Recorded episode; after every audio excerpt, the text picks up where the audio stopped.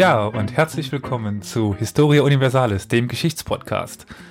Heute zu einer besonderen Folge. Aber bevor wir unseren Gast, unsere Gästin vorstellen, möchte ich ganz herzlich zuerst äh, meine lieben Mitpodcaster begrüßen.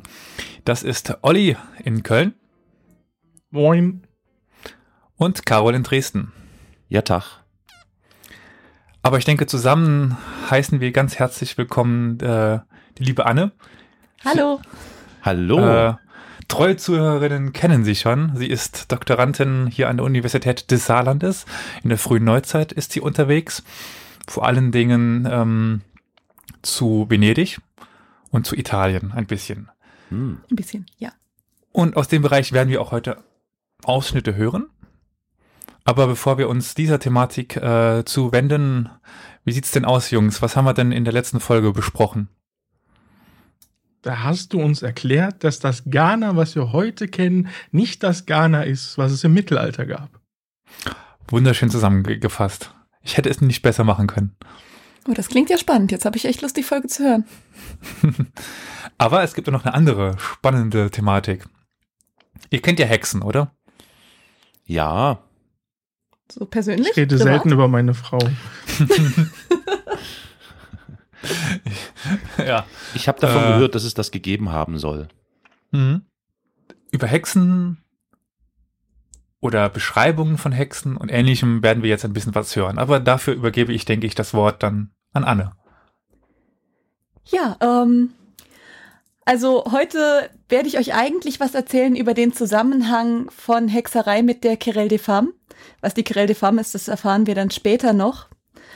Ähm, das ist eigentlich gar nicht so mein Hauptthema, aber äh, da am Wochenende eine schöne Tagung ist, äh, auf die es sich auch immer wieder lohnt zu gehen, das ist die Tagung des Arbeitskreises für interdisziplinäre Hexenforschung.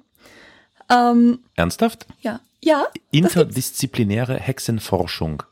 Und ja. äh, Not sponsored. Also Tagung äh, internationale Hexenforschung, wenn ihr das äh, wollt. Äh, wir sind äh, bereit. Äh, nicht, nicht international, interdisziplinär. Ach, siehst du, jetzt hat mich schon ja. Interdisziplinäre Hexenforschung. Wir sind bereit ja. äh, hier, also Sponsoring und so weiter, gar kein Problem. ja, es ist auf jeden Fall immer eine sehr spannende Tagung, mhm. auf der sehr viele Forscher, die sich eben so mit Hexerei und allem, was damit zusammenhängt, beschäftigen treffen und sich erzählen, was sie gerade machen. Kann ich mir das dann vorstellen wie bei so einer David Copperfield-Vorstellung, dass die Leute dann mit solchen Glitzeranzügen rumlaufen und irgendwas ähm, auf der Bühne vorführen oder wie? Nee, nee, ganz anders. Wir haben alle spitze Hüte und so schwarze ah. Mäntel. Aha, ja, aha, manchmal okay. opfern wir auch Leute. Echt? So richtig ja. mit Blut und so und oh, krass. Genau, aber nur die Besucher. Ah, ja, ja, ja. Gut, dann wissen wir ja schon, dass äh, wir da besser äh, nicht hin sollten. Aber das mhm. Essen ist super. Also wenn ihr nächstes Jahr kommt. Äh was gibt's da? Lamm? Oder frisch geschlachtet? Lest mal die Hexereitraktate, dann erfahrt ja, ihr, ja, was ja, man so alles kochen kann. Das klingt ähm, Frösche. Frösche, genau, Froschsuppe. Nee, komm, das ist ja jetzt alles Kram. Äh, das ist ja interessant. Okay. Äh, genau. Nochmal ganz kurz, äh, ich weiß nicht, hast du es gesagt, Elias, wo findet denn, darf man das verraten, wo das interdisziplinäre äh, Hexentreffen-Dings? Äh? Ja, ja, natürlich. Das ist in Stuttgart. Ist nicht geheim, nee? Nee, nee, nee, das kann man ganz normal, wenn ihr auf Hasotskult zum Beispiel geht äh, oder auch auf die Internetseite der Diözese Stuttgart-Rottenburg, dann findet ihr diese Tagungen. Die Diözese? Was? Ja. ja, die Kirche. Die, äh, ja, ja, die wat? machen aber sehr, sehr viele richtig tolle Tagungen. Also ich war Ach. da auch letztens auf einer Tagung über Genderforschung. Also was? die, die sind die, sehr aufgeschlossen und machen sehr cooles Zeug.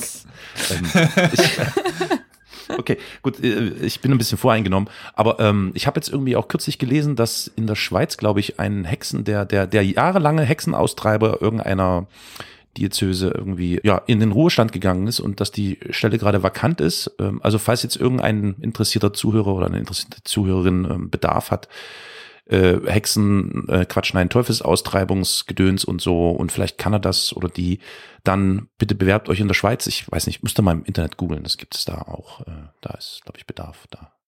Gut, Ach was, äh, ja. Also vielleicht können wir den Link mal drunter setzen. können wir gerne machen, ja. Ja, finde ich bestimmt auch irgendwo. Hm? oh gut, äh, ich fange dann einfach mal an, euch zu erzählen, was ich gerade so mache. Oh ja, bitte. Also ich erzähle euch jetzt was über den Zusammenhang von Hexerei und Querelle des Femmes.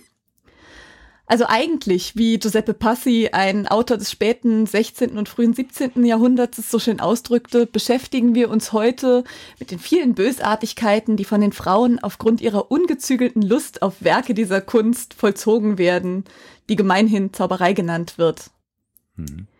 Bei vielen der Schriften über Hexerei handelt es sich ja nicht nur um Abhandlungen über die Art, wie diese sich manifestiert, sondern auch darüber, welche Art von Personen die Zauberei oder Hexerei in die Welt bringt. Dabei werden unter anderem Vorstellungen darüber sichtbar, welche Dispositionen die beiden Geschlechter im frühneuzeitlichen Denksystem auszeichneten. Also ich sage jetzt ganz bewusst die beiden mhm. Geschlechter. Mhm. Natürlich kann man darüber diskutieren, ob nicht auch in der frühen Neuzeit eine gewisse Spanne zwischen sehr männlich und sehr weiblich herrschte. Mhm. Hm. Wir erinnern uns an die bärtigen Frauen und die menstruierenden Männer. Äh, ähm, was? Habe ich irgendwas verpasst? Moment. aber das okay. ist jetzt äh, ein anderes äh, Thema. Gut. Mhm.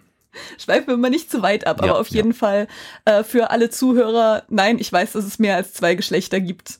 Aber ob das in der frühen Neuzeit jetzt so Thema war. Ach so, meinst du das? Ach so, ja, genau. ja, ja, na klar, ja.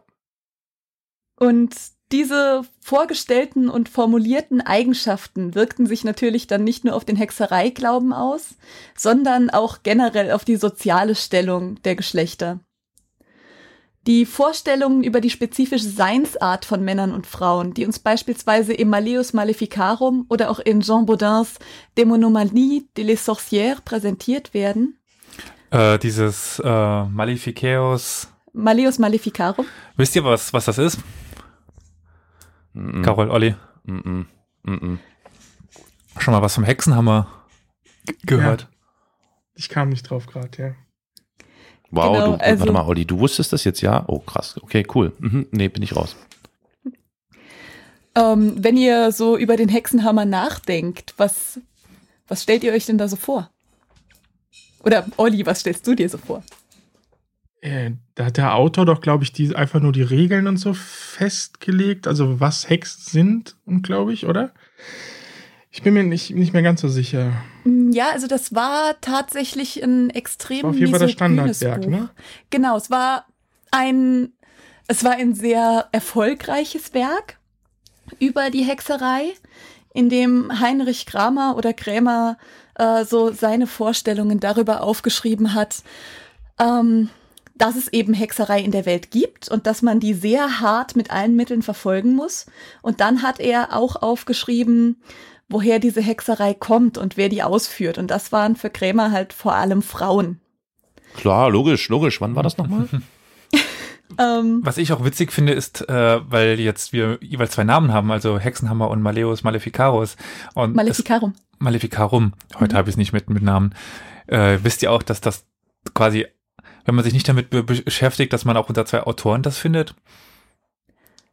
Unter zwei Autoren findet man das? Also das bei stimmt. zwei Autoren oder was? Nein, nein, also äh. man findet äh, auch einen anderen Namen als Urheber. Ah. Laut, also es gibt nämlich noch einen zweiten Autorennamen. Hm, Jakob Sprenger. Äh, darauf spiele ich jetzt nicht an, ja, aber ich meinte jetzt auf den Institutor. Insti Ach, Institutoris. Institutoris. Enrico Institutoris, genau. Das ja. ist sein lateinischer Name. Praktisch. Das ist, äh, weil das ist die lateinische Übersetzung von Krämer. Das finde ich halt irgendwie sehr interessant, dass die mhm. den Namen also nicht lateinisiert haben, sondern ihn übersetzt haben damals ja, teilweise, ja. also häufig. Ja. Also auf jeden Fall diese häufig sehr misogynen Vorstellungen. Die finden wir auch in diversen Erziehungsschriften, in Abhandlungen über die Ehe oder eben in solchen Schriften, die die Laster des weiblichen Geschlechts gegenüber dem männlichen erzählen oder beschreiben. Ein schönes Beispiel für die Vermischung von Hexerei und Geschlechterstreit ist Johann Weyers Einschätzung der Hexenverfolgung als unfairen Ausfall gegen mental instabile Frauen in De Prestigiis Dämonum und Baudins Zurückweisung dieser These. Claudia Opitz bezeichnete diesen Streit in ihrem 2008 erschienenen Aufsatz sehr passend als Streit um die Hexen, in Anlehnung an den Begriff Querelle des Femmes, der im Deutschen auch, aber nicht nur als Streit um die Frauen bezeichnet werden kann. In diesem Podcast möchte ich euch jetzt anhand einiger Beispiele vorstellen, wie eine solche Vermischung und gegenseitige Beeinflussung des Geschlechterstreits und der Hexereivorstellungen im frühneuzeitlichen Italien vonstatten ging. Zu diesem Zweck werde ich zuerst mal eine kurzen, einen kurzen Überblick über die Querelle des Femmes geben. Ich nehme mal an, dass ihr vielleicht mit dem Begriff noch nicht ganz so viel anfangen könnt. Also ich kannte ihn auch noch nicht, muss ich gestehen. Ja, geht mir auch so. Dann nehme ich auch raus. Ja. Ja, das ist auch ganz normal. Das ist wirklich ein, äh, eigentlich noch eine Nische. Eine Nische der Geschichte, aber eine sehr spannende. Hm, auf jeden Fall. Genau, und dann werden wir uns so ein, zwei dämonologische Traktate angucken, die um das Jahr 1600 herum in Italien gedruckt wurden. Mhm. Das heißt wirklich so, also dämonologisch. Okay. Und werden dann mal gucken, was für Gemeinsamkeiten die haben. Und dann werden wir sehen, dass sich beide Genres häufig derselben Quellen bedienen oder aus demselben Gedankengut heraus argumentieren. So, obwohl sie unterschiedliche Ziele verfolgen, können wir von einer gegenseitigen Verstärkung von schriftlich formulierter Misogynie und der Konzentration der Hexenverfolgung auf Frauen, die in vielen Gebieten nachweisbar ist, ausgehen. Sowohl in misogynen als auch in dämonologischen Traktaten werden Vorstellungswelten explizit formuliert, in denen dem weiblichen Charakter die Eigenschaften zugeschrieben wurden, die schließlich auch Teufelsbuhlschaft und unchristliches Verhalten hervorriefen. Pardon, Teufels was? Ah, Teufelsbuhlschaft, wenn du dich mit dem Teufel einlässt. Ah, oh, oh, mhm, okay. Mhm. Nicht unbedingt nur geistig. Klar, logisch, mhm, ja. Ach, das war das. Mhm. okay. Das war das, was du gestern Abend getrieben hast. okay. Ähm, Äh, ich, weil ich ja auch etwas äh, unwissend der deutschen Sprache war und ich Ja. auch erst nachfragen musste, was denn überhaupt äh, Miso Misogynie ist äh, oder Naja, also das, also ja. Ja. ja, ich bin, ich war so unfähig, ich wusste das nicht. Äh, ich wette, es gibt mindestens einen Zuhörer, der das auch nicht weiß. Möchtest du kurz äh, erklären, was das Wort bedeutet? Ähm, naja, das ist quasi eine, eine, wie sagt man, pff, es ist eine, eine negative Einstellung oder eine, eine ich habe das immer so interpretiert, die Misogynie ist quasi die Abwertung ähm, des weiblichen Geschlechts und die, naja, wahrscheinlich damit verbundene Überhöhung oder Erhebung äh, des, des, des, des Patriarchats über die Frau. Also Misogynie ist, äh, habe ich immer so interpretiert. Ja, das ist auch eine Frauenhass, ziemlich, weiß ich äh, nicht, ob das trifft. Äh, Genau, das ist, das ist eine sehr viel. Also deine Beschreibung trifft es sehr gut. Akkurat ist allerdings tatsächlich Frauenfeindlichkeit. Feindlichkeit, okay. Mhm. Genau. Ja, und nun ist die große Frage, was haben die denn da alles so äh, Schlimmes geschrieben? Genau, also wir werden uns gleich Texte von Giuseppe Passi anhören, nämlich sein Idoneschi di Fetti. Das bedeutet übersetzt die weiblichen Mängel. Äh, zu den Vergleichtexten gehört auch Lucrezia Marinellas De la Nobilità ed Excellenza delle Donne. Also Oh, das klingt positiv irgendwie. ist es, auf jeden ah, Fall. Haha, schön. Da geht es darum, dass Frauen besser sind als Männer. Oh, sehr gut, okay. Mhm. Ja. Ähm, dann werden wir uns einige Stellen aus dem Decretum Gratiani angucken. Das ist ein Rechtstext aus dem 12. Jahrhundert, der auch noch im 16. Jahrhundert sehr wichtig war. Das ist die Grundlage quasi des römischen Rechts. Genau, Ah, gehört aha. zu den Sacri Canoni, Mhm. die alle Rechtsgelehrten auch noch in der frühen Neuzeit drauf haben mussten. Mhm. Und dann schauen wir uns dämonologische Texte von Girolamo Mengi da, da Viadana und Silvestro Prierio an. Sehr schön. Ja, also dann kommen wir mal zur ungefähren Einordnung der Querelle des Femmes. Äh, das ist ein sehr großes Thema. Also das, was ich euch jetzt erzähle, das ist wirklich nicht die akkurate Beschreibung, sondern mehr so, dass ihr euch vorstellen könnt, worum es ungefähr geht. Mhm. Also ihr könnt es euch bestimmt an dem Punkt schon denken, die Querelle des Femmes ist ein Streit. Und zwar ein Streit, der in schriftlicher Form ausgetragen wurde, hauptsächlich im Verlauf der frühen Neuzeit. Der Kern dieses Streites waren Lob und Tadel der Geschlechter, vorwiegend natürlich Lob und Tadel des weiblichen Geschlechts. Manchmal war auch von Männern die Rede, aber das dann eher in Relation zu den Frauen, also um als Gegenpol für deren Tugenden oder deren Laster eingesetzt zu werden und die Wirkung der Aussage zu verstärken. Den Anfang der Querelle des Femmes machte bereits 1399 Christine de Pisans Epistre au Dieu d'amour, das sind also die Sendbriefe an den Liebesgott, mhm. indem sie ihre Geschlechtsgenossinnen lobte und die Männer dafür tadelte, dass sie diese so schlecht behandelten. Oha. Und dann schrieb sie ihr relativ bekanntes Livre de la Cité des Dames. Das ist das Buch von der Stadt der Frauen. Darin werden die Vorzüge von Frauen anhand beispielhafter Viten beschrieben. Hm, jetzt bin ich gespannt. Ja. Davon hören wir aber heute nichts. Ach so, schade, okay, gut. Aber äh, hat sie sich nicht, ist das nicht ein bisschen riskant gewesen, sich so weit aus dem Fenster zu lehnen damals? Tatsächlich war sie damals sogar sehr erfolgreich. Interessant. Also Christine de Pizan hat ihre ganze Familie mit ihrer Schriftstellerei versorgt. Und da reden wir vom 13. Jahrhundert, ne? Vom 14. also 14. ganz, ganz spätes 14. 14. 14. frühes 15. Jahrhundert. Okay, interessant. Ja. Gut, okay. Genau, ähm, also das Lob der Frauen, das war zu der Zeit auch schon ein Thema, das so langsam aufkam. Vielleicht habt ihr schon mal was gehört von Boccaccios Vitensammlung berühmter Frauen? Ähm, Boccaccio sagt mir was, aber ich kannst du kurz ausführen? Äh, ja, Boccaccio war ein italienischer Renaissance-Humanist, der ja eben auch eine Vitensammlung berühmter Frauen hauptsächlich aus dem Christentum und der mhm. Antike geschrieben hat. Mhm. Das war dann mhm. allerdings eine Sammlung, wo Frauen nicht unbedingt nur positiv dargestellt wurden. Das ging, also, aber man kann es schon bezeichnen als ein Buch, in dem auf jeden Fall auch von den Stärken der Frauen die Rede ist. Mhm. Okay. Mhm.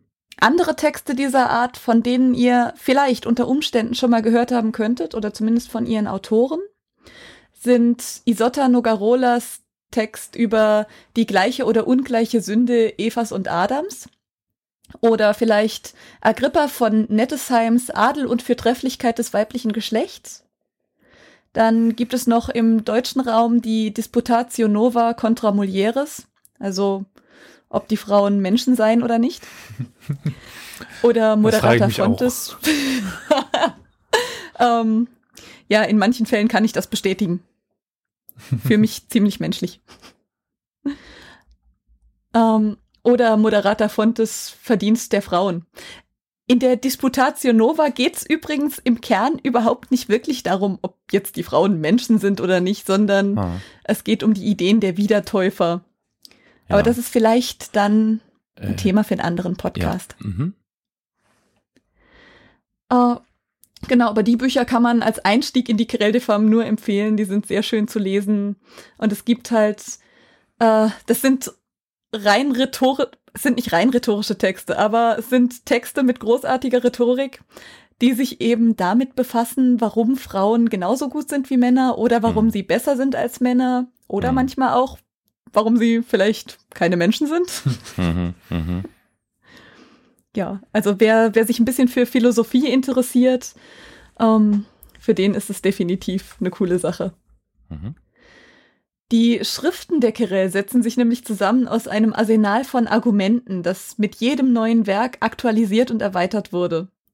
Die Autoren und Autorinnen reflektierten indirekt aufeinander und verwoben dann alle Werke zu einem Textkorpus, der sich durch die gesamte frühe Neuzeit gezogen hat. In seiner Hochphase zwischen 1500 und 1700 wurden europaweit 1000 neue oder über 1000 neue Kirell-Schriften dem Textkorpus hinzugefügt. Wow.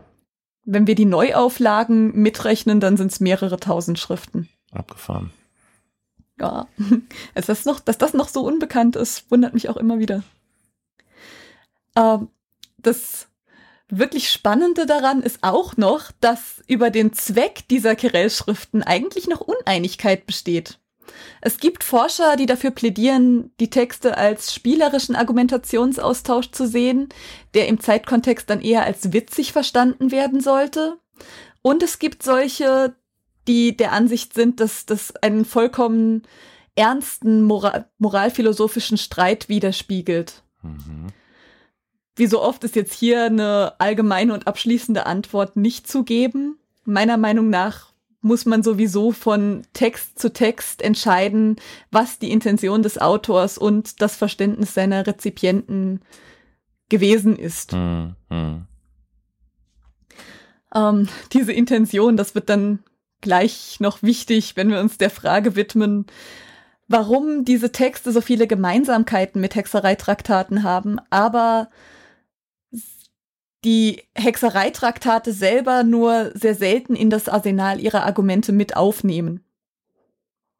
Also tatsächlich ist mir bisher nur ein Text aus dem Korpus der Querelle des Femmes bekannt, der zugleich einen ernsthaften Versuch unternimmt, die Laster der Frauen anhand des Vorwurfs der Hexerei zu belegen.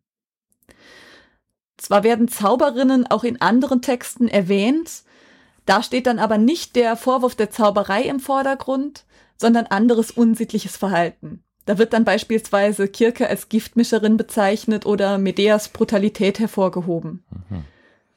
Das sind zwei Figuren aus der antiken Mythologie. Von Kirke könntet ihr schon mal gehört haben. Auch Circe genannt Ja. manchmal. Circe, ja. Ja. Mhm. Mhm. Mhm. Ja, Die begegnet dem Odysseus auf seiner Odyssee. genau. Und was ist die Circe? Was macht die so? Die verführt ihn und seine. N nicht Anhänger- nur das, sondern die verwandelt sie auch. Echt? Was? In was haben die die Ja, es ist wieder das. Ich kenne die Odyssee nur gut in einer Kinderhörspielfassung. Da werden sie alle in Schweine ver verwandelt. Ach ja, Ah, stimmt, okay, stimmt, ja, in stimmt. Schweine, ja, ja, ja. Hm? Ja, puh. Genau. Also auch Kinderbücher bilden. Ja, gut, in, dem, in der Fassung läuft die ganze Zeit ein Schwein mit Od- Odysseus durch die Gegend. Also, Das habe ich in dem Buch jetzt vollkommen verpasst. okay, aber über diese beiden schreibt dann übrigens auch Agrippa von Nettesheim in seiner, in der italienischen Fassung heißt sie jetzt Nobilità ed Excellenza delle Donne. Also eigentlich fast genauso wie bei Marinella. Ähm, äh, und Carol, kann ich Ja, mal ja. eine Frage stellen? Ja. Wenn du jetzt den Namen hörst, männlich oder weiblich? Äh, äh, wessen Name? Agrippa von Nettesheim. Äh, weiblich. Oh Leute, ich jetzt. Ich bin nicht der Einzige, der das denkt. Yes. Äh, Olli? Nee, jetzt weiß ich es nicht. Ja, Ja, das Das ist ist ja nun offensichtlich, dass. Ja, ja, aber sagen wir mal so, äh, da die Antike ja so ein bisschen zumindest dein Steckenpferd ist, hättest du bei Agrippa auch trotzdem auf weiblich getippt? Äh, ich weiß ja nicht warum, aber nein. Echt nicht? Was hatten wir denn? Moment, Agrippina ist doch dann die weibliche. Ja, dann, ja, Ne? ja. Gerade bei Genau, Köln ja. ist ja dann die Agrippina die weibliche Form. ja. Ja, ja.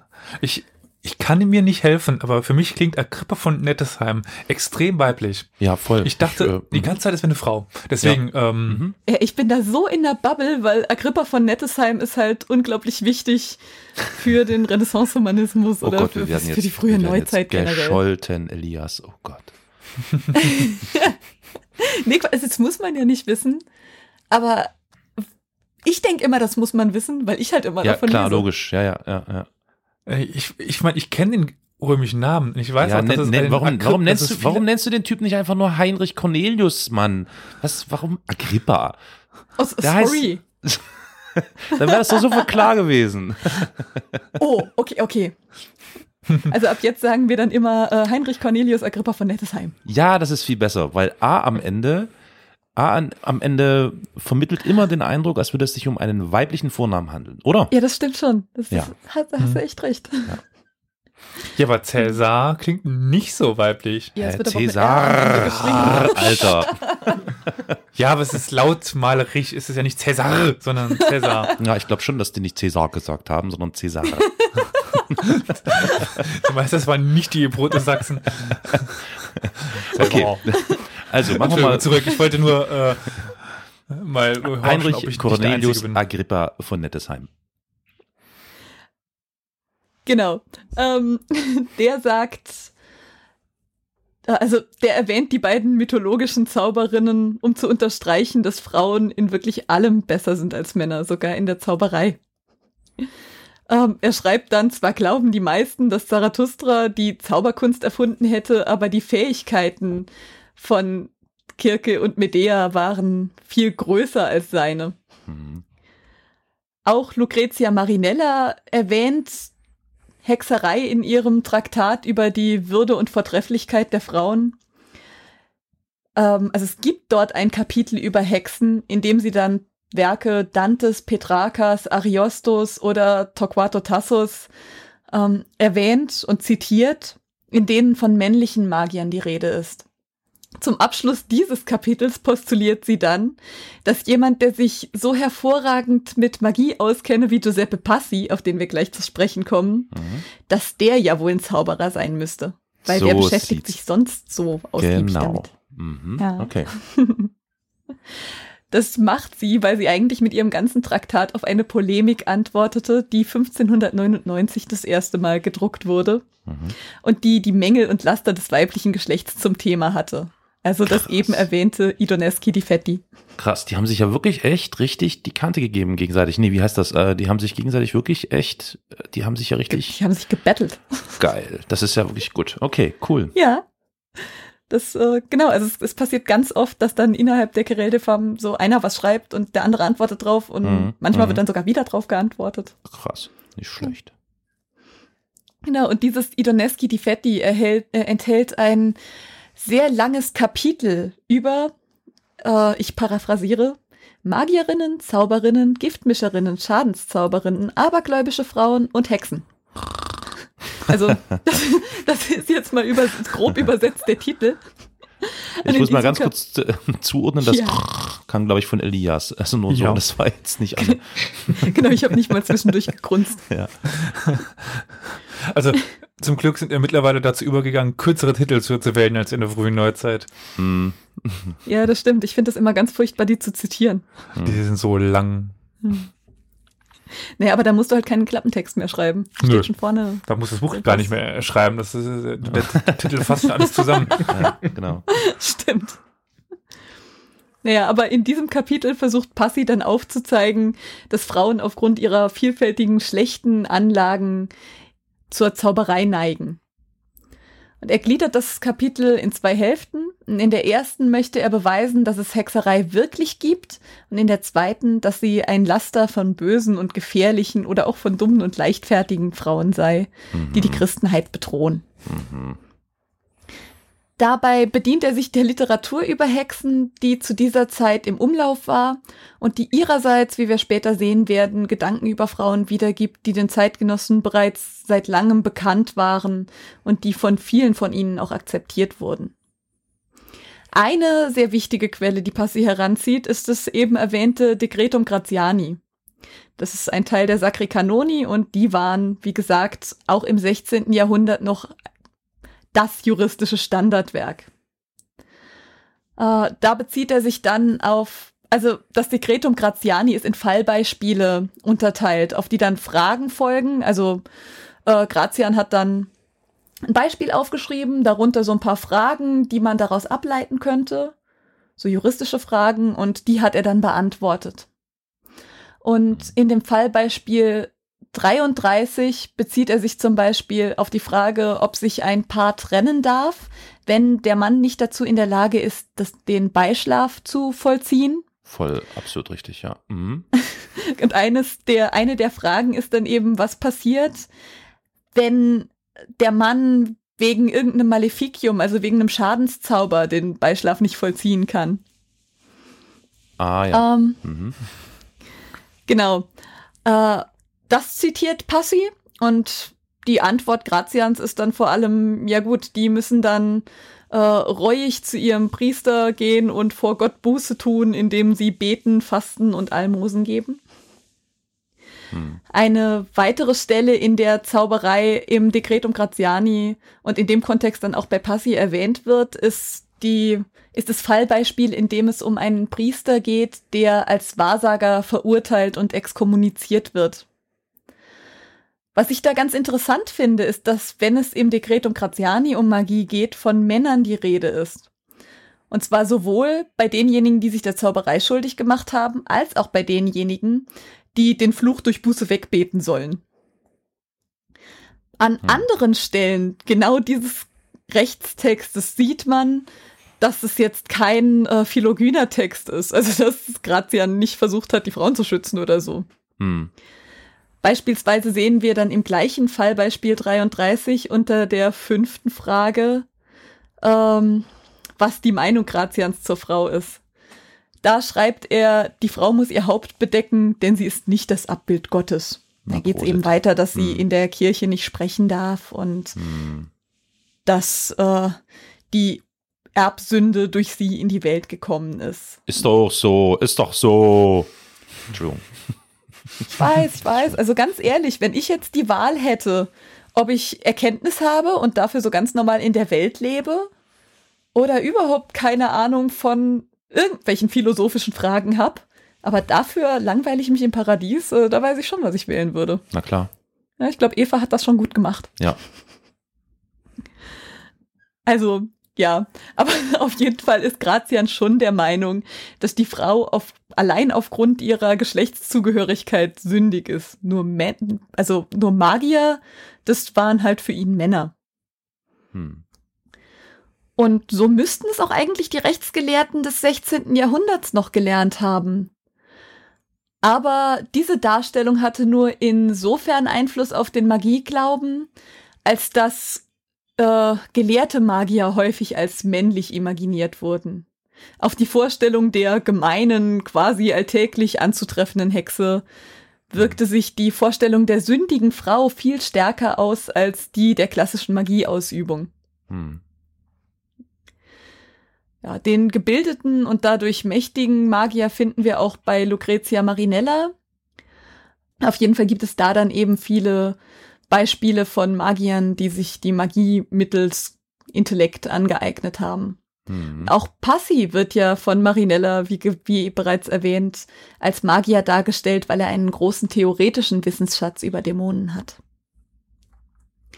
Passi selber hingegen schreibt, es sei gar nicht seine Aufgabe, sich um die Theorie zu kümmern. Er habe sich vorgenommen zu zeigen, welche Missetaten die Frauen wegen ihrer ungezügelten Gier nach dieser Kunst genannt Zauberei begehen.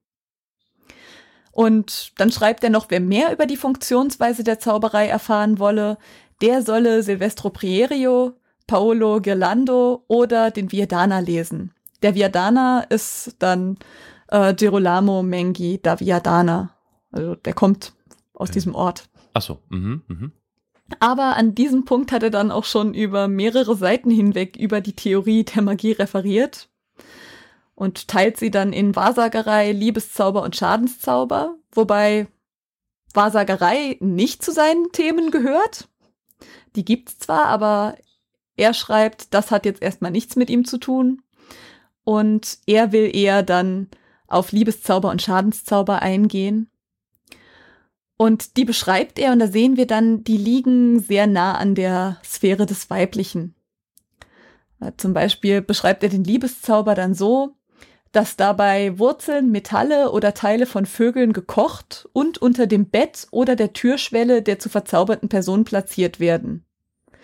Also dabei handelt es sich erstens um ein Ritual, das kein großes theoretisches Wissen oder Nachdenken oder Reflektieren erfordert.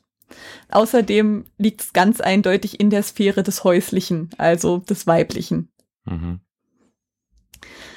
Ja, da uns der Autor aber empfohlen hat, uns auch in anderen Werken über die Zauberei zu informieren, habe ich das natürlich auch getan.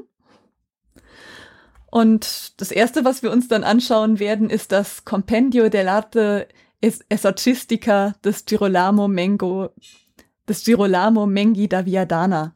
Mhm. Also ich habe es jetzt hier in einer Version von 1605. Übrigens, alle Bücher, über die ich jetzt rede, könnt ihr auch einfach so im Internet einsehen. Also da gab es ein riesiges äh, Digitalisierungsprojekt, für das ich ah. unglaublich dankbar bin. Mhm. Äh, vor allem die Münchner Staatsbibliothek hat sehr viel eingescannt. Mhm. Das ist die führende Organisation, wenn es in Deutschland um Digitalsate, um, die, um, also um Digitalisierung von alten Büchern geht. Mhm. Genau. Und so müsst ihr jetzt eigentlich nur noch den Titel des Buches eingeben, das euch so interessiert, wenn ihr das dann im Original lesen wollt. Und dann habt ihr so Scans von 1600. Wow, Okay, cool. Also das, Das das, äh, voll, das genial. werden wir natürlich verlinken für die interessierten ZuhörerInnen, dass die dann einfach draufklicken und sich dadurch äh, wühlen können. Sehr schön.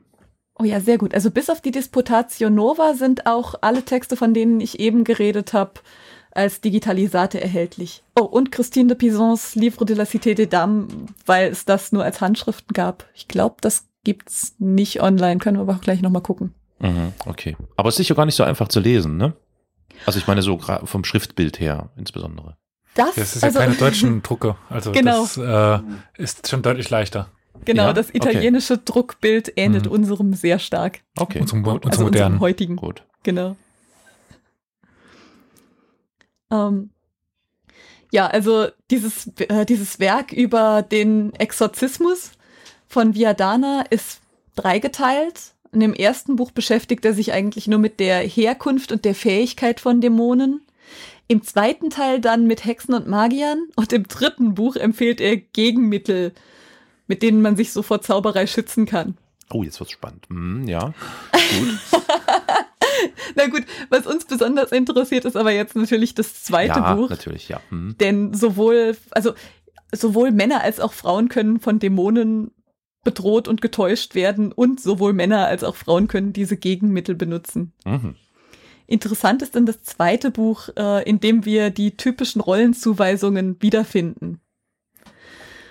Äh, wo wir gerade bei Gegenmaßnahmen waren, war das der, der äh, das aufschrieb mit dem mit der Maßnahme, was man machen soll, wenn dein Mann ein- einer Frau und so weiter? Äh, ja, ja, genau. Also das, wenn du ähm, äh, Wollt ihr das also, vielleicht mal kurz ausführen?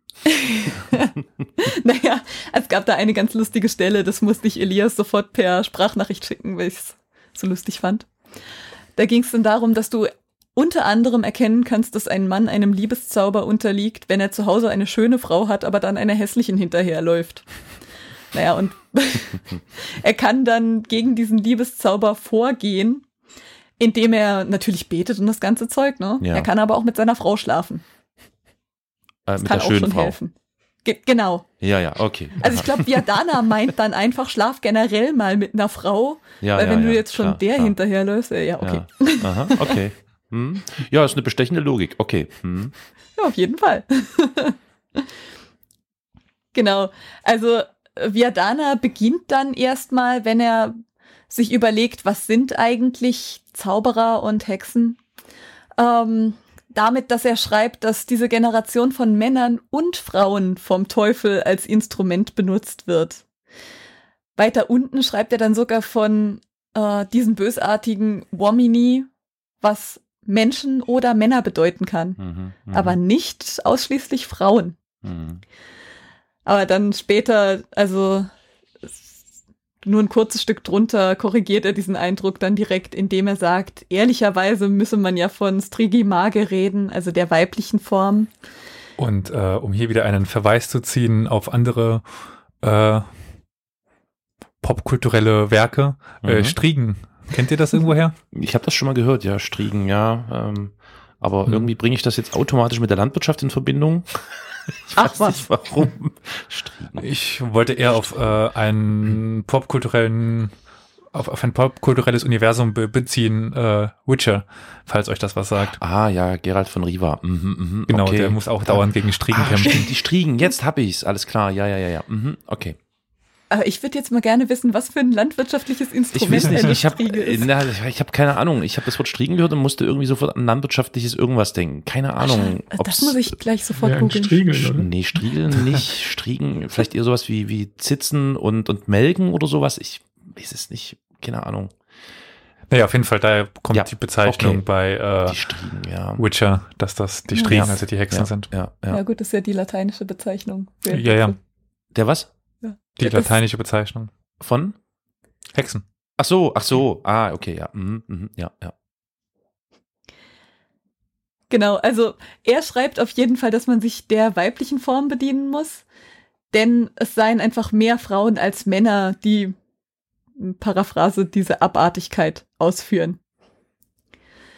Viadanas Eindruck, dass die meisten Hexen weiblich sind, lässt sich auch relativ leicht erklären. Das gibt der Autor nämlich selber an. Er schreibt, dass er die meisten Exemplar, also die meisten Beispiele aus dem Malleus Maleficarum bezieht. Dann paraphrasiere ich nochmal. Das ist, weil wir in diesem Büchlein neben Argumenten viele Beispiele vorbringen, die die Wahrheit bestätigen, die von diesen beiden Autoren Henrico Institore, also diesem Heinrich Kramer, und Jacobo Sprenger, das ist der Jakob Sprenger, in oben genanntem Buch erfasst wird. Jedoch, damit der geneigte Leser sich des Auftretens bewusst sei, werde ich ankündigen, dass jedes Mal, wenn ich in den folgenden Kapiteln sagen werde, die genannten Autoren, unsere Autoren und so weiter, immer diese beiden gemeint sind. Also wir sehen schon, er hat jetzt vor, relativ viel aus dem Malleus Maleficarum sich zu Hm. bedienen. Mhm. Aber trotzdem kann man sein Buch anders als den Malleus Maleficarum nicht als misogynes Werk verstehen. Der Viadana rezipiert einfach nur die zu seiner Zeit allgemein anerkannten Thesen. Dabei ist er stellenweise sogar den Umständen entsprechend wohlwollend oder mitfühlend gegenüber Frauen. Zum Beispiel gibt er als einen Grund, aus dem sich Frauen häufiger als Männer dem Teufel verschreiben, an, dass diese von Männern häufig mit dem Versprechen der Ehe zum Sex verleitet werden und dann lassen sie sie halt fallen. Äh, Er schreibt dann wörtlich, es passiert manchmal, dass manche Männer ohne jeglichen Verstand beginnen, sich in irgendein junges Ding zu verlieben und sie mit Versprechen und Schmeicheleien zum Akt zu verleiten. Mhm. Dabei versprechen sie ihnen, sie zur Frau zu nehmen, und diese geben sich ihnen, gewonnen durch Liebe und Schmeichelei, zur Beute und zur Amme. Und kaum, dass sie zusammen gewesen sind, verlassen und verachten sie sie nicht nur, sondern machen sie auch überall schlecht. Und wenn diese armen und kleinlichen Frauen sehen, dass sie von ihnen verraten wurden und ohne jede Ehre und Ruhm, wenden sie sich an den Teufel und bitten ihn um Hilfe und um den Gefallen, sich rächen zu können. Mhm. Also wir sehen, Frauen sind kleinlich, ne? deswegen ist es dann eher wahrscheinlich, dass sie sich auch rächen wollen. Aber es ist auch ein bisschen die Schuld der Männer, die die dann fallen gelassen Ein haben. bisschen, kleines bisschen. genau. Ist es eigentlich, ist es eigentlich schwer, wenn man sich mit, mit äh, derlei Texten beschäftigt, auch wirklich sachlich zu bleiben? Also, ist ja, also jetzt für mich als Außenstehenden und Nicht-Experten und so, wenn man das so hört, dann, ich palmiere ja die ganze Zeit so, ne? Also, wer, Mhm. wer nicht? Und man denkt so, um Gottes Willen, so, ähm, aber ich, stumpft man dann vielleicht auch ab, wenn man sich die ganze Zeit äh, sowas durchlesen muss und denkt so, oh Gott, wie schön, dass wir jetzt hier leben und dass es Fortschritte gegeben hat. Boah, überhaupt nicht. Im Gegenteil. Ich denke mir manchmal, das, was die da schreiben, das Hm. würde ich heute noch von einigen Leuten hören. Ja, sicher, Also- klar. Ja, ja, okay, du, du okay, Hm. also das heißt, du wirst sensibler oder man wird sensibilisiert. Hm, hm. Genau, also einerseits ist es super lustig, weil, also ich habe es ja auch eben schon gesagt, manchmal schicke ich dann meinen Freunden einfach irgendwelche Nachrichten, was jetzt schon wieder so ein misogyner Typ geschrieben hat. Hm, hm. Ähm, ja, und manchmal sehe ich halt, dass wir uns seit 1600 hm. eigentlich erschreckend wenig fortbewegt haben. Ja, ja, ja, ja. Naja, hm. ich stelle mir das sehr schwer vor. Genau, also jetzt so mit euch bin ich ja auch nicht ganz objektiv, ne? Ist halt ja, schon lustig. Ja, ja, klar. Ist ja auch ein lustiges Format. Ja, das hoffe ich doch. Ja. Vielleicht dazu mal so ein paar Kommentare wie hahaha. ja, hahaha. Ja, machen wir, machen wir. Also, Nicht von ach so, euch, sondern von den äh, Zuhörern. also Audiokommentare natürlich auch Ja, gerne. so ein Klatschen, so Comedy Hammer. klatschen im Hintergrund immer so. Ja. Das ist Sitcom-mäßig. Sitcom-Lachen, ja. ja. Genau. Nee, Quatsch. Das ist ja, nee, wir sind ja, also man, nee, das fiel mir gerade so auf, weil wir, wir bemühen uns ja weitestgehend sachlich, also zumindest jetzt diejenigen, die sich damit auskennen, in ein bestimmtes Themengebiet einzuführen und darüber zu Mhm. referieren.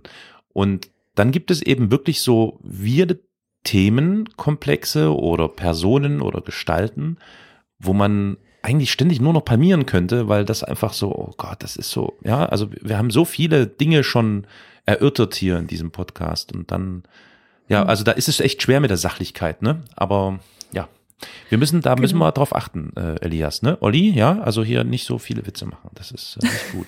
Sonst wird uns Ja, das vielleicht auch noch keinen vorgeworfen. So. Wir haben noch keinen Nee, Hitler-Vergleich. also noch wir, sind, wir sind gut auf dem äh, Weg. Aber ich finde, solange man sich bewusst ist, dass das eben aus einem ganz anderen Weltbild kommt als dem unsrigen und dass die Autoren nicht einfach alle dumm waren, sondern dass es wirklich sehr intelligente Leute Hm. und sehr Hm. gebildete Leute waren, die das geschrieben haben, ist Hm. das ja okay. Naja, das ist Das aber ist umso erschreckender. als das ist aber, na gut, okay. Gut, ähm, ja, nee, wir, ja, stimmt schon, ja. Man sollte das nicht zu ernst und also so, so eine gute Mischung. Ja, sorry, Genau, weiter. man weiter darf geht's. auch mal lachen ja, lachen darf man auch mal im Keller. Genau, ähm, worauf ich aber eigentlich hinaus wollte jetzt gerade, warum ich euch ausgerechnet diese Stelle vorgelesen habe, ist, dass es interessanterweise im Buch von Moderata Fonte, das auch 1600 erschienen ist, eine relativ ähnliche Stelle gibt, nur dass es da nicht um Hexerei geht. Also sie schreibt, sie schreibt dann dort, es gibt keinen Zweifel, dass wenn eine, wenn eine Jungfrau zur unehrenhaften Frau wird, es nur die Schuld des Mannes ist der sich nicht schämt, ihr zu schmeicheln und sie mit vielen Mitteln zu drängen, so sehr, dass, wie ich gesagt habe, er ihre Zurückhaltung überwinden wird und langsam den Respekt und die weibliche Besonnenheit hinweghebt und er sie dann nach diesem Prinzip verleitet. Hm. Und indem er sie verlässt, wie es häufig vorkommt, und wegen anderer Probleme wird sie eine öffentliche Prostituierte. Mhm. Also jetzt keine Hexe, ne? immerhin. Hm, Ja, immerhin, ja. Genau, also dazu ist dann ähm, noch zu erklären, dass das Buch von Moderata Fonte eben die Gegenseite beleuchtet in der Querelle des Femmes. Hm. Die ist für die Frauen. Also sie schreibt einen Dialog zwischen sieben Frauen. Kann man das dann noch Dialog nennen? Einen, Einen Septalog? Septalog. Also Ein Gespräch. Genau, sie schreibt ein Gespräch von sieben Frauen auf, die ähm, spielerisch darüber argumentieren, ob jetzt Frauen besser sind als Männer oder nicht. Und ja, da werden dann eben viele Argumente dafür vorgebracht, dass Hm. die Stellung der Frauen in der Welt äh, schlechter ist, als sie es verdient haben. Das ist schon, ähm, finde ich, sehr revolutionär. Mhm. Ja, genau. Also das Buch ist leider auch erst nach ihrem Tod erschienen. Wurde auch Hm. auf, als Reaktion auf Giuseppe Passis Idoneschi di Fetti dann Hm. im Endeffekt veröffentlicht. Mhm. Sonst wäre es vielleicht nie rausgekommen. Also, Mhm. wenn der nicht so eine, so eine Polemik geschrieben hätte. Ja. Um zum Viadana zurückzukommen, für den sind auch nicht alle Hexen weiblich. Der bedient sich, äh, wie auch Marinella und Passi, ja vieler Exemplar, also vieler Beispiele, um seine Thesen zu untermauern. Und dabei schreibt er auch einige beispielhafte Geschichten über männliche Magier. Zum Beispiel haben wir eine Geschichte über einen dummen und leichtfertigen Mann, der eine schöne und tugendhafte Frau umwirbt, die ihn, Zitat, con animo virile, ihres Hauses verweist. Also mit einem, könnt ihr das übersetzen? Ich Äh, weiß nee. nicht. Ist es, nee? Äh, Also Con, das kriege ich noch hin. Dann Animo ist die Frage, also Tierisch. äh, ja, äh, wie viriles müsste der Geist sein. Der Virilis ist nicht der Geist, sondern der Mann. Echt? Ach, verdammt. Mit Ui. männlichem Geist. Animo ist der Geist. Oh. Der- der- Oh. ja. Nee, war auch nur so eine Zwischenfrage. Also viril ist, äh, das kennt man ja manchmal noch, ein viriler Mann ist eben ein Mm, männlicher mm, Mann. mm, Ja. Okay, also ähm, er umwirbt die tugendhafte Frau und sie weist ihn con animo virile zurück und verweist ihn ihres Hauses. Und die eigentlichen Tugenden der Frau sind dabei Schönheit und gute Sitten. Die aktive Zurückweisung des Mannes, bei der es sich dann um eine der wenigen berechtigten Formen weiblichen Ungehorsams handelt, erfordert einen männlichen Geist. Entscheidend ist dabei, dass sich auch Frauen gegen Magier und die Macht des Teufels zur Wehr setzen können, nämlich dann, wenn sie männliche Eigenschaften haben, Mhm. Wenn sie sich zum Beispiel durch Mut auszeichnen. Ja, das ist ja auch wirklich eine ganz gezielte männliche Eigenschaft. Genau, was, also was wirklich. Ähm, Es gibt. Ja, ist nicht sogar, also deswegen war ich ja, ich weiß nicht mehr, was ich mit Virilis übersetzt hatte, aber Virtus ist doch lateinisch für Mut, oder? Für Tugend. Tugend und Mut, oder? Das wüsste ich jetzt nicht. Ich würde Virtus immer mit Tugend übersetzen. Das müsste ich gleich mal nachgucken. Das ist interessant. Also, und, also ich, oder, ich glaube mich zu erinnern, dass es irgendeine Gleichsetzung gibt zwischen männlich und mutig. Also, dass das im Latein so mit dasselbe ist. Müssen wir, gut, ja. Mhm. Das gucken Hm. wir gleich nach. Hm, ja. Aber auf jeden Fall gab es in der Renaissance-Literatur einen beliebten Typus der Femina Virilis, also der männlichen Frau, der Frau mit männlichen Tugenden. Und da ist dann das Problem, da denkt man ja erstmal, wenn dann die Renaissance-Humanisten über so eine Frau schreiben, das wäre, das wäre eine Aufwertung der Frau. Aber das ist es ja eigentlich gar nicht. Also das Weibliche wird dann viel eher als Inferiores bestätigt, ähm, indem einigen Frauen aufgrund der wirklich speziellen Besonderheit männliche Eigenschaften besitzen, dann Tugend bescheinigt wird oder besondere Tugend bescheinigt wird. Und auf diese Art verteidigt zum Beispiel Torquato Tasso die Überlegenheit des Mannes gegen das Argument, dass es ja auch Herrscherinnen gibt. Also um 1600 rum gab es ja eben auch viele Gebiete, die von Herrscherinnen beherrscht wurden. Mhm. Und da gab es ja dann das Argument, ja gut, aber es gibt doch zum Beispiel Elisabeth I. oder Margarete von Österreich. Ihr könnt Mhm. doch jetzt nicht sagen, dass die so einem normalen Mann unterlegen sind. Hm. Und da sagt Torquato Tasso, ja, schon. Aber solche Herrscherinnen, die sind ja von königlichem und heldenhaftem Blut. ja. Und dieses königliche Blut, das ergänzt dann ihre eigenen Tugenden mit männlichen Tugenden, die Mhm. von all ihren ruhmreichen Ahnen stammen. Mhm. Aber so Mhm. eine normale Frau, die hat ganz andere. Aber, Tugenden. aber, aber, aber, aber, wie war das denn dann mit Königinnen, die kein adlige Vorfahren haben? Ha, hätten die nur mal in den arabischen Kulturkreis schauen müssen. Da gab es ja da so, so zwei weibliche Königinnen im Mittelalter. Auch zu nachzuhören in einer ganz kurzen Folge von uns. Über die beiden äh, Su- Sultaninnen. Entschuldigung, zurück. Elias, du alter Marketing-Experte. Jo. Genau, also dass sich jetzt dann äh, die Italiener mit irgendwelchen Sultaninen, äh, nee, Sultaninnen beschäftigt hätten. Haha, treue Hörerin eures Podcasts. ähm, sind doch unwahrscheinlich, das sind doch alles Mhm. Heretiker. ja. Genau, aber wir sehen auf jeden Fall, äh, dass sich Texte der Querelle des Femmes und diejenigen, die von Hexen und Dämonen handeln, häufig, häufig ähnlicher Denkmuster bedienen. Die Unterschiede kommen dann durch die verschiedenen Ansprüche zustande. Also die meisten Traktate über Hexerei sehen es nicht als ihre Hauptaufgabe an, die Laster der Frauen aufzudecken, sondern sich, sondern sehen sich als naturwissenschaftliche Werke nur eben über die Natur des Übernatürlichen. Sie warnen dann vor einer Gefahr, die sie in der realen Welt befürchten. Und wenn sie über Frauen als besonders gefährlich schreiben, dann tun sie das häufig aufgrund eines bereits bestehenden Weltbildes, das ihre Autoren verinnerlicht hatten. Mhm. Besonders frauenfeindliche Werke möchte ich jetzt mal von dieser Einschätzung ausnehmen. Also was die Intention Krämers zum Beispiel ist, darüber lässt sich sicherlich trefflich streiten. Mhm. Mhm. Aber Viadana jedenfalls hat, wie wir gerade gesehen haben, einfach nur eine ganz gängige Einschätzung des weiblichen Charakters internalisiert und dann weitergegeben.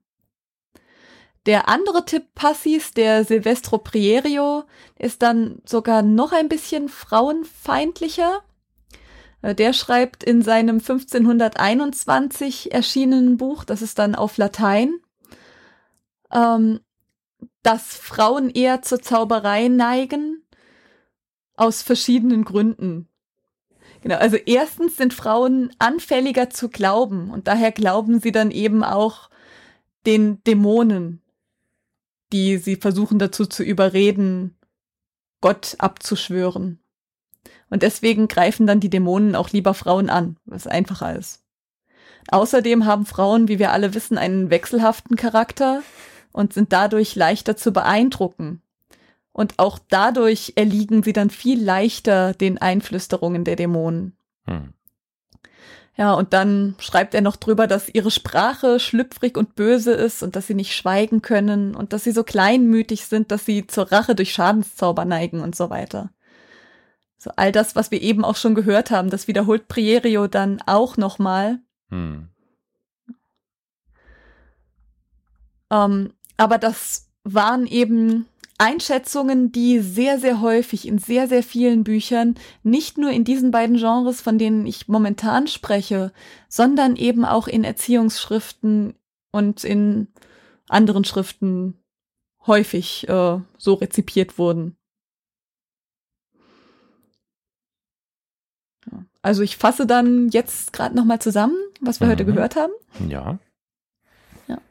Ähm, also das erste ist, dass sich Texte, die sich mit Frauen beschäftigen und solche, die den Sachverhalt der Hexerei verhandeln, sich aus denselben grundlegenden Gedankenstrukturen speisen. Außerdem, gerade aus diesem Grund, eignen sich beide Gattungen gut dafür, die Gedankenkonstrukte zu analysieren, die durch häufige Wiederholungen gefestigt und internalisiert wurden. Ja, und die Unterschiede, wie gesagt, die liegen dann hauptsächlich in der Anwendung begründet, die im einen Fall einen wissenschaftlichen, im anderen einen rhetorisch-argumentativen Anspruch hatte. Mhm. Ja. So viel jetzt zu mir. Dir. Zurück ins Studio, ins Hauptstadtstudio. Vielen Dank für diese Ausführung. Ja. Vielen Dank, Anne. Genau, vielen Dank. Das ja, war doch sehr interessant und erhellend, wie ich finde. Nur schade, dass ich der italienischen Sprache nicht allzu mächtig bin. Deswegen kann ich da jetzt leider äh, nur auf irgendwelches.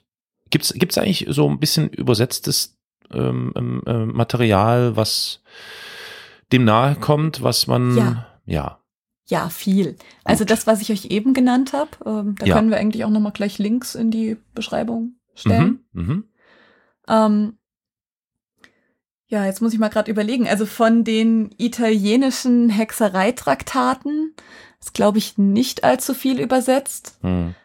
Ähm, es gibt eine tolle Übersetzung vom Hexenhammer von Wolfgang Behringer. Mhm. Ja, also okay. die ist auch sehr zu empfehlen. Mhm. Not sponsored. Leider. ja, aber so. Wo wir gerade beim Thema Sprachen sind. Ja. Der Elias hatte mit äh, Virtus Mannhaftigkeit oder auch Tapferkeit, Mut, Entschlossenheit. Oh. Die mhm. Übersetzung. Also lag er gar nicht so weit, ne? Ja. Ja, ich hatte das äh, häufig im Kopf, dass eben in der, auch schon in der Antike, also Mut halt eigentlich nur männlich sein kann. Hm. Genau. Hm. Hm. Ja, das schreibt auch Tasso, dass ein Mann wegen, Fei wegen Feigheit zum Beispiel getadelt werden muss, aber eine Frau nicht, denn Mut ist sowieso keine weibliche Eigenschaft. Ja, das äh, ist total Auf welcher Sprache schreibt er denn? Italienisch. Ah, okay. Ja. Weil auf Latein kann man das einfach nicht unterscheiden, ob er jetzt, ob er jetzt mutig oder männlich schreibt. Also es ist insofern interessant, dass das, das passt äh, insofern, weil ich vor einigen Tagen erst äh, mit meiner Freundin über genau dieses Thema haben wir so nachgedacht und diskutiert. Was sind eigentlich typische männliche Attribute und treffen die eigentlich zu? Und wenn man sich so ein bisschen Gedanken darüber macht, und natürlich im Gegenzug, ne, oder im Gegensatz dann, was sind in diesem Falle dann eben weibliche Attribute, Eigenschaften. Mhm. Und interessant ist, dass äh, ja, im Großen und Ganzen kann man eigentlich sagen, dass das alles vollkommener Mumpitz ist. Und zwar wirklich in jeder Hinsicht, dass sich das natürlich über die Jahrhunderte ähm, bis in unsere jetzige Zeit äh, getragen hat, ist klar und so. Trotzdem interessant, weil wenn man sich das wirklich einfach mal in Ruhe anschaut und das analysiert, dann merkt man, dass das eigentlich ein, ein also dass ich das schon sehr fehlerbehaftet, äh, als sehr fehlerbehaftet empfinde. Auf jeden Fall, aber so. Das ist schon spannend solche Denkstrukturen und sozialen mhm. Konstrukte, die einfach jahrtausende lang in unserer Kultur internalisiert wurden, Wahnsinn. die sind so schwierig aufzubrechen. Ja, ja, ja, ja. Ist schon verrückt. Ja, interessant, sehr interessant. Hm. Hm.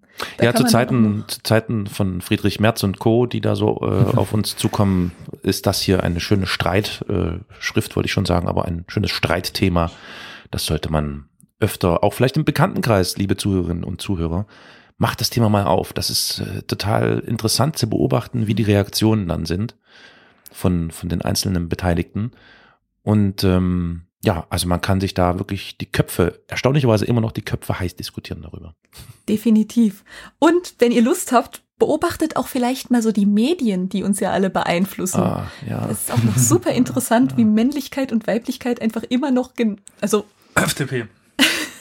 Wie Männlichkeit und Weiblichkeit immer noch ähnlich dargestellt wird, wie wir es schon vor 400 Ja. Jahren hatten. Ja, ist schon verrückt. Der irgendwie Hm. der, was war das? Das ist irgendwie irgendein Sportartikel, glaube ich. Wo das irgendwie die schöne Freundin von oder so kam demletzt. Wo sich dann ganz viele Leute so äh, einen Spaß gemacht haben, drunter zu, zu posten, der muskulöse Freund von düdüdüdüd oder so, Mm. wenn es dann um Mm. Sportler ging. Und Das- Sportlerinnen. Ja, ja, das, das Paradebeispiel, was ich auch letztens las, war dieser eine Nobelpreisträger, der äh, Nobelpreis für keine Ahnung was bekommen hat und seine Ehefrau, auch Wissenschaftlerin, erhielt ebenso einen Nobelpreis. Und dann schrieben die tatsächlich irgendwo in der Zeitung, Nobelpreisträger so und so und seine Frau erhielten einen, so, Alter, was geht? Was ist mit Wow. euch falsch? Also das ist schon echt verrückt, ja. Mhm. Aber, aber das hat er doch gut gemacht, dass er sich eine Ja, Frau ja. besorgt hat, Genau, angeschafft hat, genau. die dann auch noch einen Nobelpreis kriegt. Das ist, der, gehört, der gehört dann praktisch auch ihm. Ja, genau. Früher war ja Professorin nur dafür da, um die Frauen von Professoren zu bezeichnen. Stimmt. Hm, ja, Mhm. ja. Hm. Ja, genau. Und die Frau Doktor war doch dann die Frau des Genau, die Frau Arztes. Doktor war die Frau des, des Arztes im Ort. Hm, Mhm. Genau. Ja. Tja, hm. sehr interessant. Ähm, spannend, spannend. Vielleicht gibt's ja mal auch noch eine Fortsetzung. Ähm, vielleicht können wir ja mal ein bisschen tiefer reingehen in ähm, die ganze Dämonengeschichte und so. Oder du kannst uns ja auch einen, einen ganz frischen Bericht von der Tagung, dieser interdisziplinären Hexentagung mitbringen und irgendwann mal äh, erzählen, Ja, was war. ist ja nicht so, dass einer der Veranstalter Hm? hier sitzt in Saarbrücken. Ja, siehst du, wunderbar, perfekt. Ich müsste ihn ja nur mal fragen. Ja, genau. Ja, Ja, also das mal. haben wir, machen wir Äh, mal, ja. Ich, äh, Wie sollte könnte mal. man sich, wie könnte man, du könntest, du könntest, ähm, du könntest deine Haare striegeln nach hinten, könntest es weiß färben und dann machst du einen auf Gerald und sagst dann, ähm, ich weiß nicht, wie der spricht. Hey, Sie, in der Ferne. Keine Ahnung. Ja, Schnallst dir dann so zwei Schwerter um. genau. Ja. Und lasse sie in der einen Szene wieder ver verschwinden und dann wieder zwei werden, dann wieder eins werden. Ah, ja. Was war das wirklich der Fall? Ach nee, komm, mach Ja. mir die Serie nicht kaputt. Das ist Die Serie ist super. Ich finde die super auch, ja, äh, auch Ja. super, ja. Ähm, ja. Es ist halt nur witzig, dass das Schwert mal da ist und mal, mal, mal nicht das zweite. Und wenn wir jetzt schon auf solche popkulturellen Geschichten zu sprechen kommen, wie das typisch ist für unser Format, es ist eben doch, wir wollen ja versuchen, nicht so bierernst Mhm. durch die Gegend zu, zu hopsen, sondern auch ein bisschen seicht werden. Die Serie The Witcher, falls das jetzt irgendwie jemand noch nicht verstanden hat, die auf Netflix äh, ähm, läuft, äh, da habe ich festgestellt, dass die sich ja wirklich arg bemüht haben. Ich weiß nicht, ob das jetzt nah dran ist an dem Original von dem polnischen Schriftsteller oder wie das ist, aber dass die, also gerade diese Geschlechterrollenverteilung, du hast gemerkt, wie die, ich glaube, die hatten ganz schön zu tun, um das ähm, so einzufangen und zu inszenieren, dass es auch wirklich so ein bisschen einem aufgeklärten Weltbild äh, entgegenkommt. Also das hatte ich, das Gefühl hatte ich auf jeden Fall. Also Also gerade so die Frauenrollen waren da ja schon, ne, also überhaupt nie, also in, in seltensten Fällen negativ belastet oder Also- ähm, bedingst. Äh, Ja, da ich weniger weiß als Anne, äh, mir kam es häufig zu aufgezwungen vor. Aufgezwungen? drüber- Ja, ja, ähm, in der Darstellung der Vielfalt. Du meinst zu Gleichberechtigung und so. Nein, nein, zu, auf, zu erzwungen. Zu erzwungen. Also, Äh, da ich halt, ich kenne nur die Spiele. Und Achso, du hast sonst die Serie so nicht viel- gesehen. Doch, doch, doch. Also Ja, ich habe okay, die Serie gut, gesehen, aber verstehe. ich kannte vorher nur, nur die ja, äh, das Buch kennst du nicht. Spiele. Hm. Genau. Hm. Und ich lebe halt immer noch irgendwie ver verhaftet in der Welt, dass in dem Gedanken, dass das halt Polen sein soll, um Hochmittelalter, Spätmittelalter, so, so sowas. Und da Mhm. kam mir das halt ein bisschen zu aufgezwungen, so, wir müssen jetzt unbedingt alle Arten von Menschen unterbringen. Das, Ja, ja, ne, das meinte ich auch. Das meinte ich auch, dass das Ja, ja. schon aufgefallen ist. Es ist extrem aufgefallen. Ja, da, äh, ja.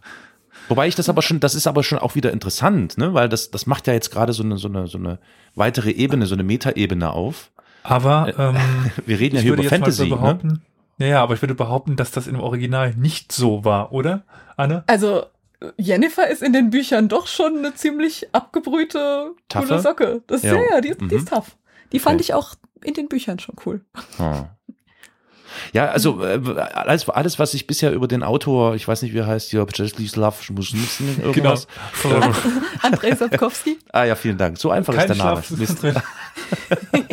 Okay, also alles, was ich bisher über ihn so las oder auch Interviews, die ich mit ihm las, hatte ich auch eher den Eindruck, dass das eher doch vielleicht eher ein konservativer, wenn nicht so ein reaktionärer Typ Hatte ich ist. auch, ja. Und ähm, dann denkt man wahrscheinlich, das ist so das Schema, was dann sofort im Kopf angeht, ähm, dass der Typ dann wahrscheinlich genau solche Abbilder schafft. Aber gut, wie auch immer. Ähm, ich fand es also ich- trotzdem interessant. Also gerade diese Metaebene, wir reden ja hier über den Versuch, in eine bestimmte Epoche oder eine bestimmte Zeit zu gehen, das Ganze mit Fantasy irgendwie, aber auch mit, keine Ahnung, so mit, mit äh, Fragmenten aus dieser Zeit zu vermischen und das jetzt wieder transportiert in, in die jetzige Zeit und die Sichtweisen, das finde ich schon echt abgefahren lustig, also irgendwie.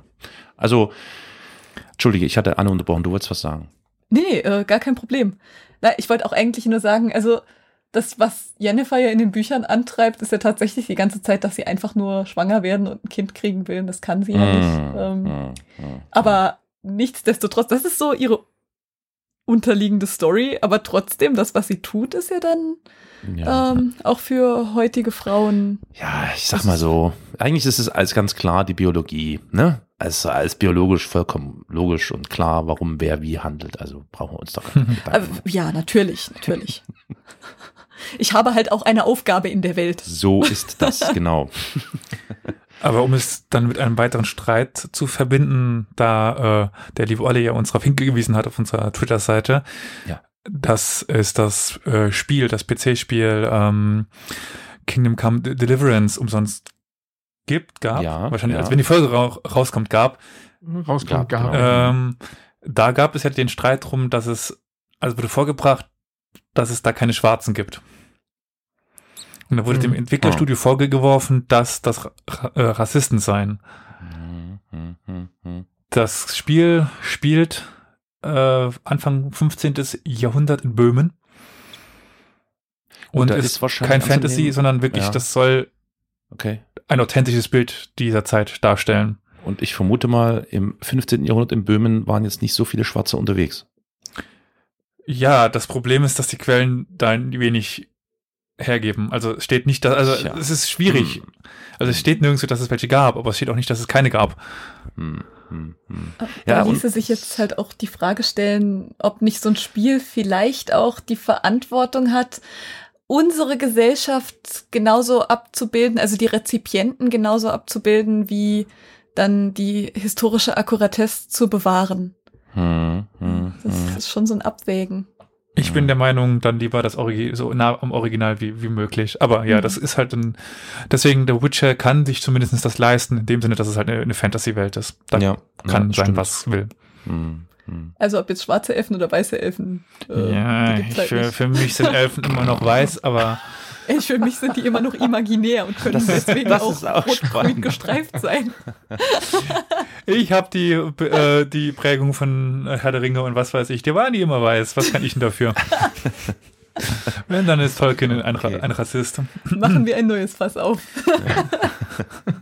Ja gut, nee, bevor wir uns jetzt hier verlieren in, in, in äh, Diskussionen und ähnlichem, äh, wagen wir es doch darauf hinzuweisen, dass wer sich an einer solchen Diskussion beteiligen möchte, ähm, ihr, liebe Zuhörerinnen und Zuhörer, uns auch gerne kontaktieren könnt, sollt, dürft, auf verschiedenen Wegen. Hm. Äh, ja, alle, ich denke, wir machen es mal ganz kurz, weil wir sind ja schon, oh, wir haben ja eine übelst lange Folge heute. Bevor wir aber das machen, würde ich mal ganz Ah. kurz anteasern, dass demnächst etwas kommen könnte, ähm, wo wir uns auseinandersetzen mit anderen Podcasts. Stimmt, ja, richtig, richtig, genau. Oh, da gibt's äh, Wir Special. dürfen, zum, ja, wir Bonus. dürfen zumindest so Mhm. viel sagen, als dass da was kommen wird, dass wir herausgefordert worden sind. Und ähm, ja, wir uns der Herausforderung auch gestellt haben. Zumindest zwei. Ja, ja, ja. Der Federhandschuh wurde aufgenommen von uns und wir stellten uns dem, was da bald kommt. Ach so, und dann gibt's da noch was weiteres, aber das wollen wir jetzt nicht verraten. Es gibt ganz viel, Leute. Also es, es, es lohnt sich dran zu bleiben, logisch. Und wie äh, findet man diese Informationen, wenn was Neues kommt? Ja, wie findet man die? Ganz einfach. Man geht auf die Internetseite historia-universales.fm und dort gibt es, sofern ihr das nicht schon getan habt, äh, so einen Button, da könnt ihr auf Abonnieren klicken. Keine Sorge, kostet kein Geld, ist kostenlos, also komplett für lau. Wir machen das einfach nur für eure Liebe, für euren Respekt.